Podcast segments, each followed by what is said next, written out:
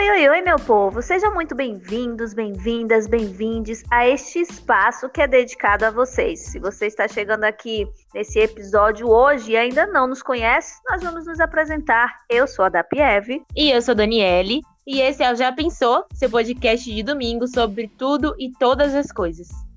Sobre tudo, todas as coisas, vivências, experiências, tá? Que a gente vai falar sobre um pouco de tudo, assuntos atuais, coisas da nossa infância, da nossa adolescência. Desde já vou informando a você que muito provavelmente durante esse episódio você vai ouvir alguns barulhos do cotidiano e muito provavelmente um sonzinho de chuva caindo lá no fundo que tá chovendo bastante por aqui, tá bom? Mas nada disso atrapalha o nosso episódio, que hoje a gente vai falar de uma coisa que é assim, tem gente que ama, tem gente que odeia, né? Tem gente que aprendeu a gostar, tem gente que já não suporta mais. E a gente vai falar de quê, gente? A gente vai falar de BBB, Big Brother Brasil. Isso mesmo, talvez o maior reality show da televisão brasileira que levanta muitas discussões, discussões polêmicas, discussões assim de assuntos atuais, às vezes é, é de, é de baixaria, entendeu? São vários, vários assuntos aí que envolvem o BBB. E brincando, brincando, gente, Big Brother Brasil já tem 20 anos. É isso mesmo, Dani, 20 anos de BBB. Rapaz, quase, quase não, 20 anos, né? Gente, quase nossa idade, tô chocada. Nunca vi um programa durar tanto tempo, só Malhação, né? Acho que Malhação deve ter. Gente, incrível. Eu acho que o grande sucesso do, do, do BBB é que a gente tem a grande oportunidade de poder julgar sem ser julgado, né? A gente sai julgando, assistindo, apontando o dedo e falando que achou isso, falando que achou aquilo. Então, acho que é por isso que faz tanto sucesso há tanto tempo.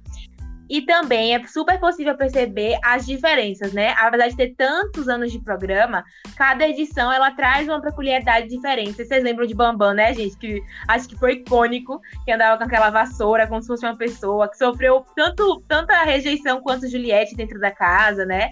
E foi o vencedor também na época. Nossa, teve Jean Williams. Nossa, a gente teve tanta gente legal, tanta gente bacana. Mas o que eu acho mais interessante da gente pensar é como você consegue ver uma mudança hoje, né? Comparando, sei lá, o primeiro BBB para os dias de hoje. Não só o apresentador, né? Que acho que Thiago Life é maravilhoso, gente. Eu adoro aquele menino, meu Deus.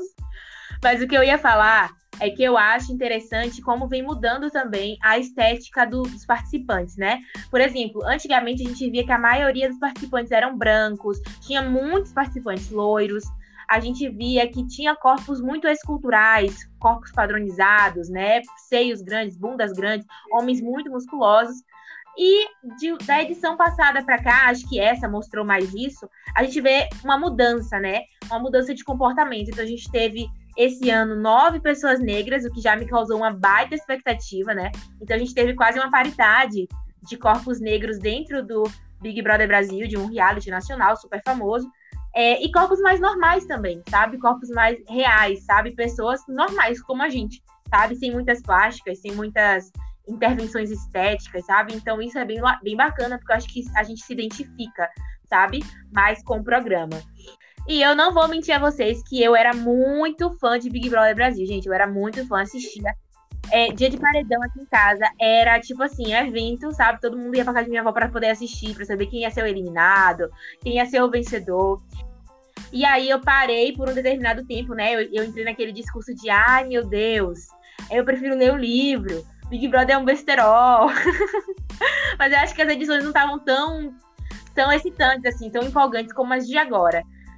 E aí, ano passado, eu voltei a assistir, né? Sem julgamentos. Eu lembro que eu sempre acompanhava, assim, pelas notícias ou pelos sites, o que estava rolando, quais eram as pautas levantadas dentro do, do programa quando foi ano passado, teve uma pauta muito forte, que foi o feminismo, né? As meninas se uniram bastante, então foi muito legal. Isso me chamou a atenção e eu comecei a assistir Big Brother, já acho que da metade pro final. Pronto, ali eu parei de me julgar, porque eu, eu super julgava eu, eu perder esse tempo com o Big Brother Brasil, né? E aí, quando foi esse ano, que eu vi que tinha quase uma paridade racial, eu falei, pronto, ai meu Deus, vai ser incrível, maravilhoso, amazing, vou super assistir. E eu fui nessa expectativa, né, gente? Fui mesmo assim nessa expectativa de que ai, vai ser maravilhoso. E aí acabou que eu me frustrei um pouco. Mas antes de entrar nesse assunto, eu quero dizer a vocês o seguinte: eu resolvi parar com esse discurso de dizer que só as pessoas que não têm o que fazer assistem Big Brother Brasil e que pessoas cultas leem livro, tá? Eu era adepta desse discurso. E aí eu realmente parei de falar isso e comecei a assistir mais de boinha mesmo. Eu lembro, inclusive, que na faculdade eu tenho alguns amigos que são muito fãs de Big Brother, muito fãs mesmo, que tinham pay-per-view antes, antes do Globoplay, vocês terem noção, né? O Globoplay hoje é 22 reais. Mas pay-per-view era coisa super cara, né? Era uma, uma taxa a mais que você pagava. E eles assistiam muito, comentavam muito. E eu lembro que teve uma professora de estética lá na faculdade que ela falou assim: gente, quantos de vocês aqui assistem BBB? Aí poucas pessoas levantaram a mão, né? Eu, inclusive, não levantei e achava um absurdo que as pessoas estavam levantando a mão. Julgava mesmo, gente, eu era, eu era péssima. E aí ela abriu o debate, né, para as pessoas falarem por que assistiam ou por que não assistiam. E as pessoas começaram a, a escrachar, né, dizendo que é uma besteira, que não sei o que, não sei.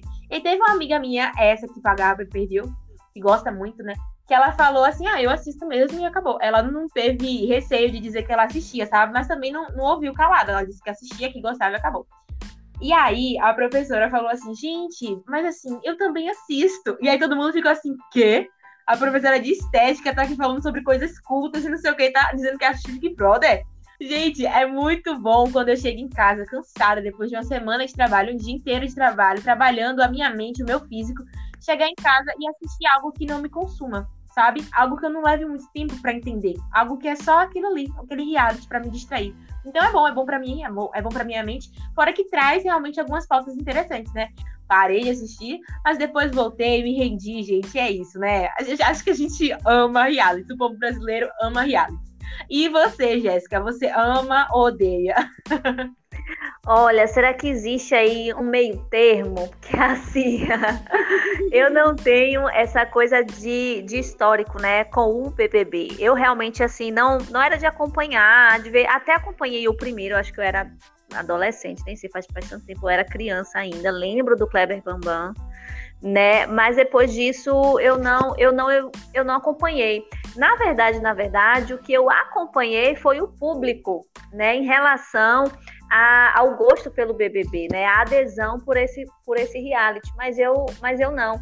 Mesmo não assistindo, mesmo não tendo esse acompanhamento, né, todo ano, é notório algumas mudanças, essas que você citou, né? Além da questão de trazer pautas importantes também que antes não vinham. Então, é como você falou, antigamente o programa era uma distração, sabe? Era uma sessão da tarde, era uma novela das seis, tipo assim, era uma coisa para você ver ali, se distrair um pouquinho. Hoje não, hoje você não consegue é, assistir, por exemplo, Big Brother Brasil e não associar a outras coisas, a não perceber outras coisas, outras questões, como por exemplo, a gente assistia antes, ria, ou simpatizava com alguém, ou não simpatizava, queria tirar quem combinava voto, porque era o fim, você, você jogar dentro do jogo era o fim.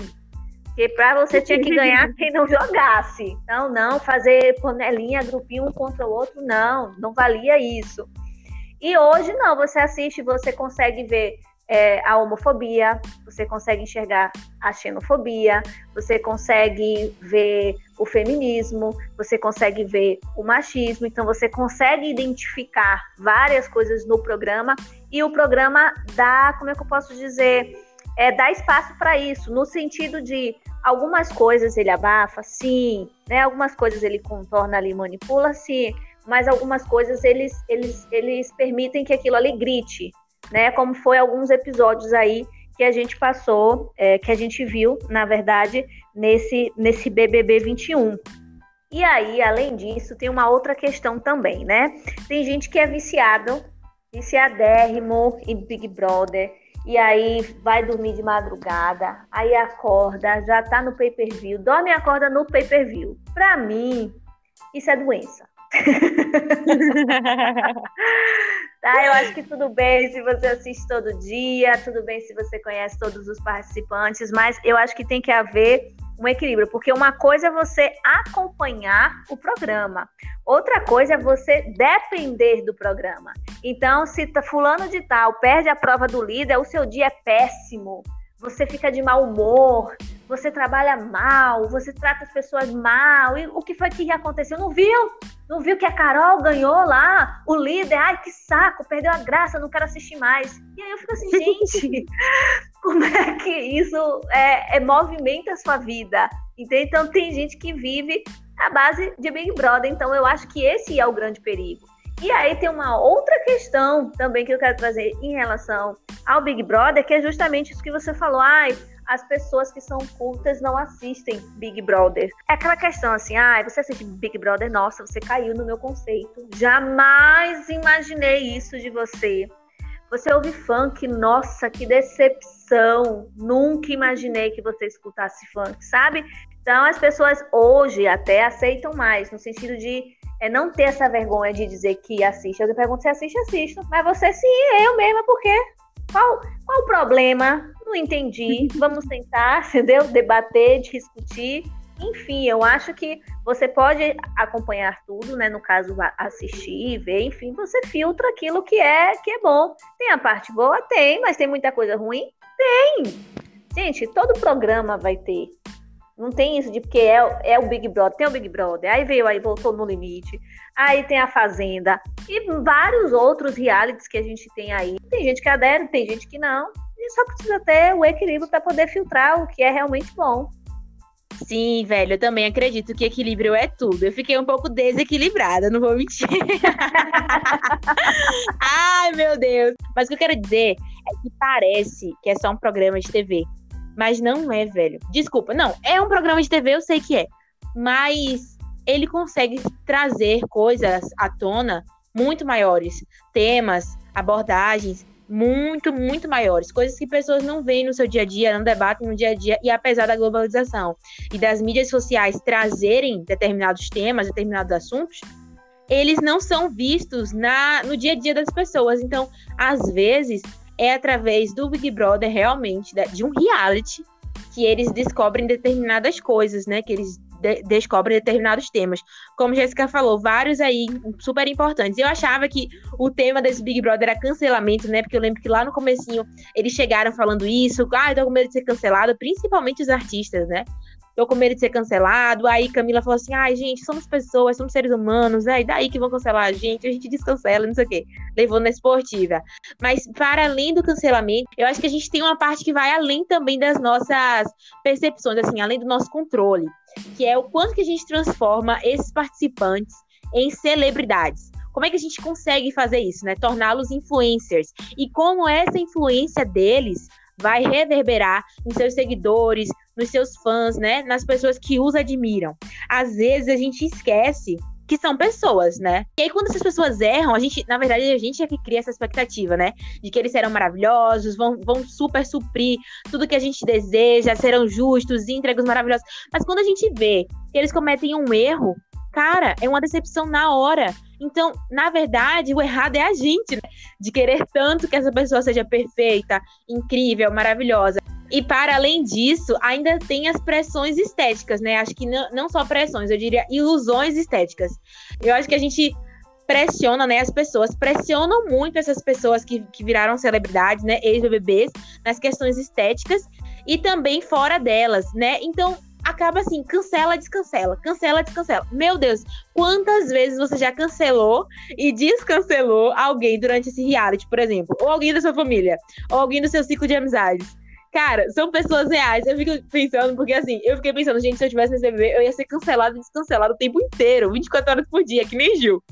E aí eu fiquei pensando assim, cara, eu já cancelei Gil. Eu disse, ai, Gil tá muito louco, não quero mais conta com Gil. Mas ao mesmo tempo tava apaixonada naquele jeito dele. Eu cancelei Lucas. Eu assim, nossa, gente, sair do BBB vai ser melhor pra Lucas, porque ele tá realmente não tá, não tá, não tá legal lá dentro, não tá sendo bacana, não tá sendo pra, bacana pra saúde dele. Mas depois descancelei também, falei assim, ah, não quer saber, eu quero que esse menino ganhe esse programa, sabe? O tempo todo a gente sai apontando dele, acho que essa versatilidade de poder ir e voltar sem ser julgado, né? E, e julgar também sem ser julgado, eu acho que é o que faz esse programa fazer tanto sucesso, né? Mas é importante a gente pensar que são pessoas reais ali dentro, estão sendo observadas, se propuseram aquilo, mas são pessoas reais, né? Com sentimentos reais, com ações reais e com precisa ser cada vez mais abordado e cada vez com mais naturalidade é a, a necessidade de uma terapia.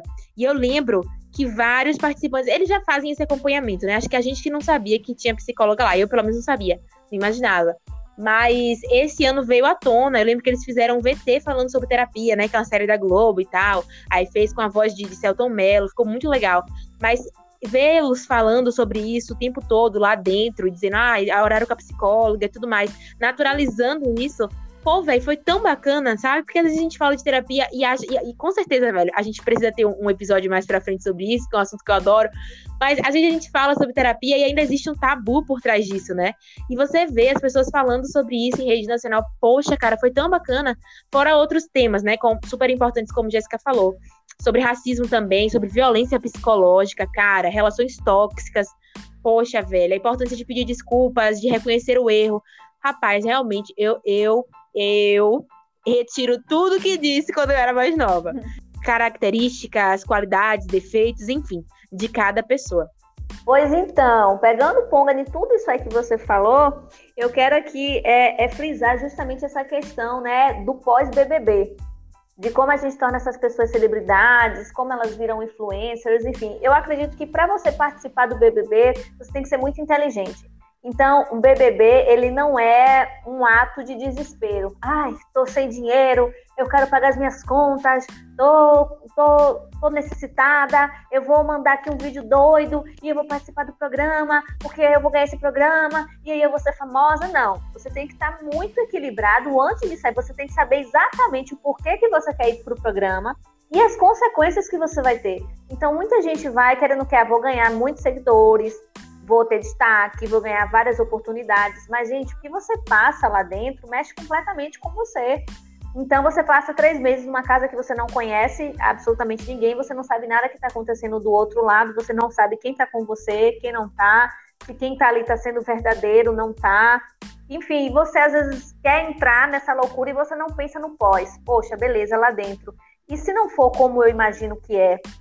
Né? E se eu não conseguir fechar com uma revista que eu acho que eu vou fechar? E se eu não conseguir um contrato com a emissora? Entende? Então, é, é, é tanta coisa que você tem que, que pensar e repensar antes de aceitar, sabe? Vai muito mais além do, ah, você teria coragem de, ser filmada e de ser exposta. Então, é uma, é uma questão que eu vou dizer a você que ele é total, total, assim, mental. Então, você tem que ser muito inteligente, você tem que estar muito equilibrado e você tem que entender que pode ser que dê certo, mas pode ser que não dê. E se não der, né, você vai fazer o quê? Como é que você vai correr atrás? Né? Às vezes, por exemplo, a Grazi, ela, eu vi uma entrevista dela, ela se fez muito bem, né, depois do Big Brother, tanto ela quanto a Sabrina Sato, que ninguém nem lembra que é ex-BBB, e ela entrou, era, era Miss, era ex-Miss, alguma coisa assim, não tinha essa pretensão de, de ganhar ou, ou de ver como é que ia ficar, enfim. E quando ela saiu, ela teve o tino de pensar assim: caramba, eu preciso me firmar e aproveitar esse momento. Então ela foi estudar. Ela meteu as caras e foi estudar. Obviamente que sofreu muito preconceito, porque era uma pessoa que era ex né, de, um, de, um, de um reality, não era uma pessoa que vinha formada de outro lugar, já tinha uma visão de, deturpada dela, né? Porque era ex-Miss, então quando você pensa que a pessoa é Miss é porque é tonta, digamos assim, né? Não é uma pessoa inteligente, não é uma pessoa que tenha conteúdo, é só um rostinho e um corpinho bonito. Então ela teve que enfrentar é, todos esses preconceitos, teve que meter as caras para estudar para conseguir ser quem ela é hoje. Ela conseguiu, conseguiu, poderia não ter conseguido, poderia, e se não tivesse conseguido, né? Como a gente tem aí o caso de vários ex-BBBs que ninguém nem lembra e que estão, meu Deus do céu, numa situação pior do que quando entrou no programa. Então, por isso que é muito importante, né, você saber primeiro quem você é, para onde você quer ir e por que que você quer ir. Então, com tudo isso, nós queremos te perguntar: você já pensou em participar do BBB? Você já pensou o que você faria é, com o prêmio? Você já pensou que talvez, se você participasse, você seria cancelado? Se você fosse cancelado, como é que você ia conseguir aí se reerguer, jogar sua, sua, sua vida para frente? Você já pensou mais sobre todas essas questões que o BBB traz? E aí? Então, você já pensou que Big Brother Brasil não é só um reality? Já pensou em tudo que você pode aprender e discutir com esse programa? Mas eu acho que é mais ou menos isso, vocês entenderam um pouquinho, tá bom? E aí, Dani, alguma coisa a mais acrescentar pra gente? Ah, e pra mim é isso, gente. Assistam o Big Brother. Na verdade, assim, se permitam, né, a assistir alguns realities, porque é legal, é um tipo, assim, que não consome o seu raciocínio, né? Você não precisa ficar tentando entender, você só assiste, é bacana, se diverte, se estressa também, né? Mas realmente, como a Jéssica falou, acho que traz umas pautas bem bacaninhas e é importante a gente se permitir, né? Se permitir antes de julgar é, o outro que faz, se permitir a, a experimentar mesmo. É isso, conta pra gente se vocês são viciados em BBB ou em alguns realities, ou se não são, tá? Conta lá no arroba Já Pensou Podcast. Exatamente. Vai lá, segue a gente, curte as nossas postagens, salva, compartilha, divide com a gente também a sua opinião. Olha, eu odeio Big Brother, tá? Então fala pra gente por que, que você odeia. Você não assiste? Por que, que você não assiste? Qual reality show que você gosta? Ai, nenhum. Ah, então você é muito chato. tá bom? é Promete chato, que não cancela ah. a gente, hein, gente? Não cancela a gente, não. Olha, não cancela a gente pela sinceridade, tá bom? A gente precisa ser sincera, a gente precisa falar algumas verdades. E é isso, gente. Segue a gente lá. Ah, acompanha também os episódios anteriores, tá bom? Se você ainda não ouviu, dá essa forcinha pra gente. E é isso, a gente só tem a desejar coisas boas para vocês. A gente se encontra no próximo episódio e fiquem com Deus. Beijo. Beijo, gente.